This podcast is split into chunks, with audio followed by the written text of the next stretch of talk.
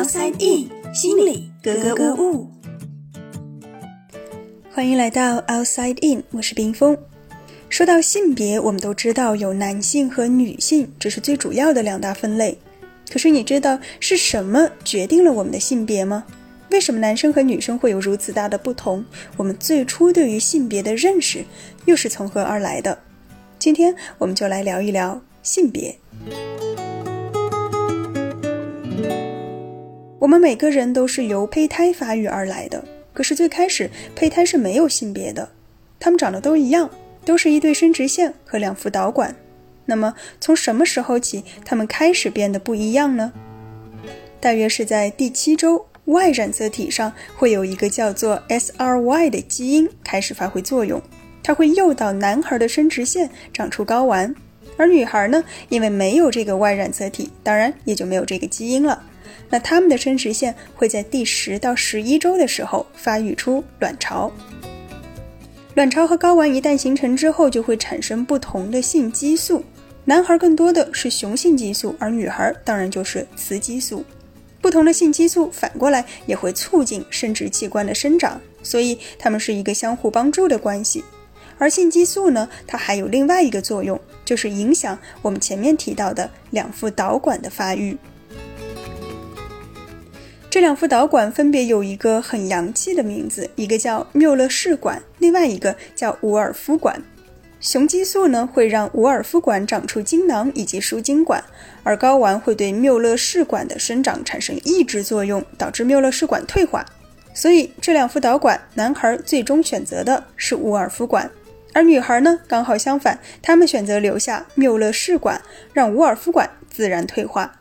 于是。男孩和女孩就有了两套完全不同的生殖系统。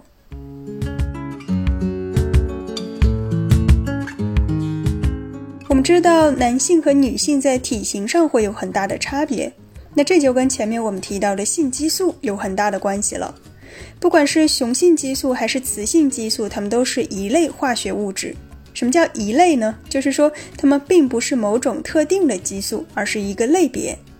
像雄激素里面最广为人知的当然就是睾酮了，而雌激素呢，最主要的有雌二醇，另外还有一种大家可能也听说过的，叫做黄体酮，它还有一个别名叫孕激素，顾名思义就是跟孕育小宝宝有关的。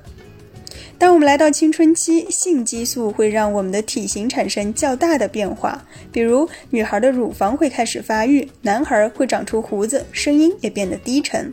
这些都是我们看得见、听得到的变化，但是大家可能不知道，在这个时期，男孩和女孩大脑中有一个叫做下丘脑的部位，也会在某些结构上产生差异。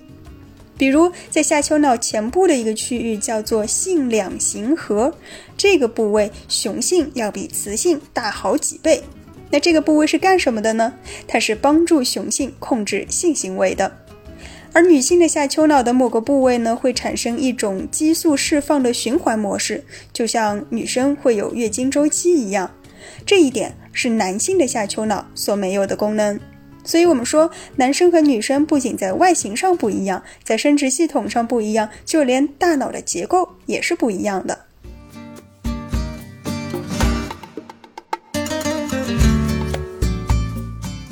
除了生理上的变化，在我们的自我认知上，性别也是重要的一部分。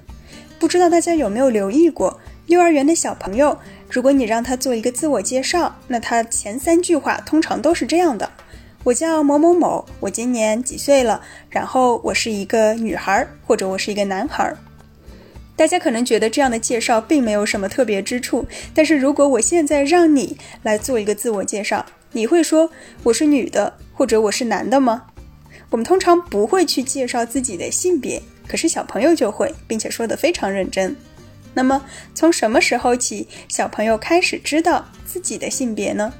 又是从什么时候起，他们逐渐明白性别所代表的含义呢？认知发展理论认为，儿童对于性别的理解是分阶段的。首先是性别认同。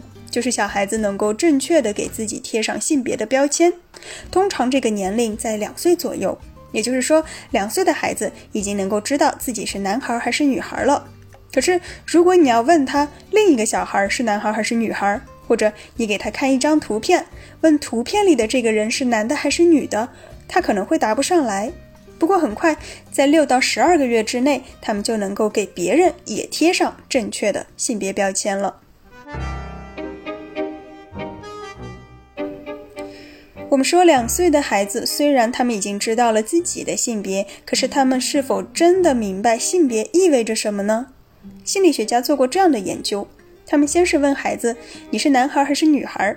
然后接着又问：“当你长大了，你会成为爸爸还是妈妈？”这个问题我们听来可能觉得有点愚蠢，但是对于三岁的小孩来说，可能真的有点难，因为通常我们要到四岁才能够理解性别的稳定性。也就是说，在正常情况下，我现在是女孩，那么我长大之后也会是女的。我们要发展出这样的认知，通常要到四岁才会有。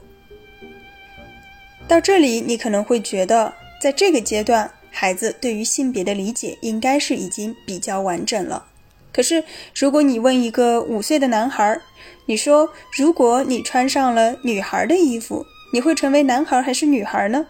他可能会给你一个出乎意料的回答，这是因为虽然他已经具备了性别的稳定性，却还没有性别恒常性的概念，这可能要等到六七岁左右才会形成。如果家里刚好有小孩的朋友，其实也不妨可以来试试看，问他们一些关于性别的问题，看看他们是否能够准确的做出区分。如果需要详细问卷的话，大家可以去关注我的微信公众号，在里面回复“性别”两个字，就可以提取到这份问卷了。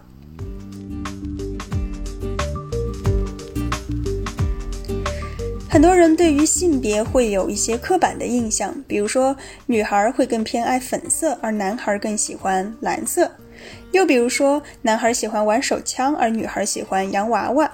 我们觉得这是理所当然的。或者这才是男孩子或者女孩子应该有的样子。可是，如果你给一个小婴儿两个同样的东西，一件粉色，一件蓝色，他们真的会表现出明显的偏好吗？或许很多时候是大人们的选择让孩子形成了特定的偏好。我们会给很多东西贴上性别的标签，但这些性别差异究竟是来源于性别本身，还是来自社会、文化、家庭、传统观念等等的塑造呢？或许这个问题更值得我们去思考。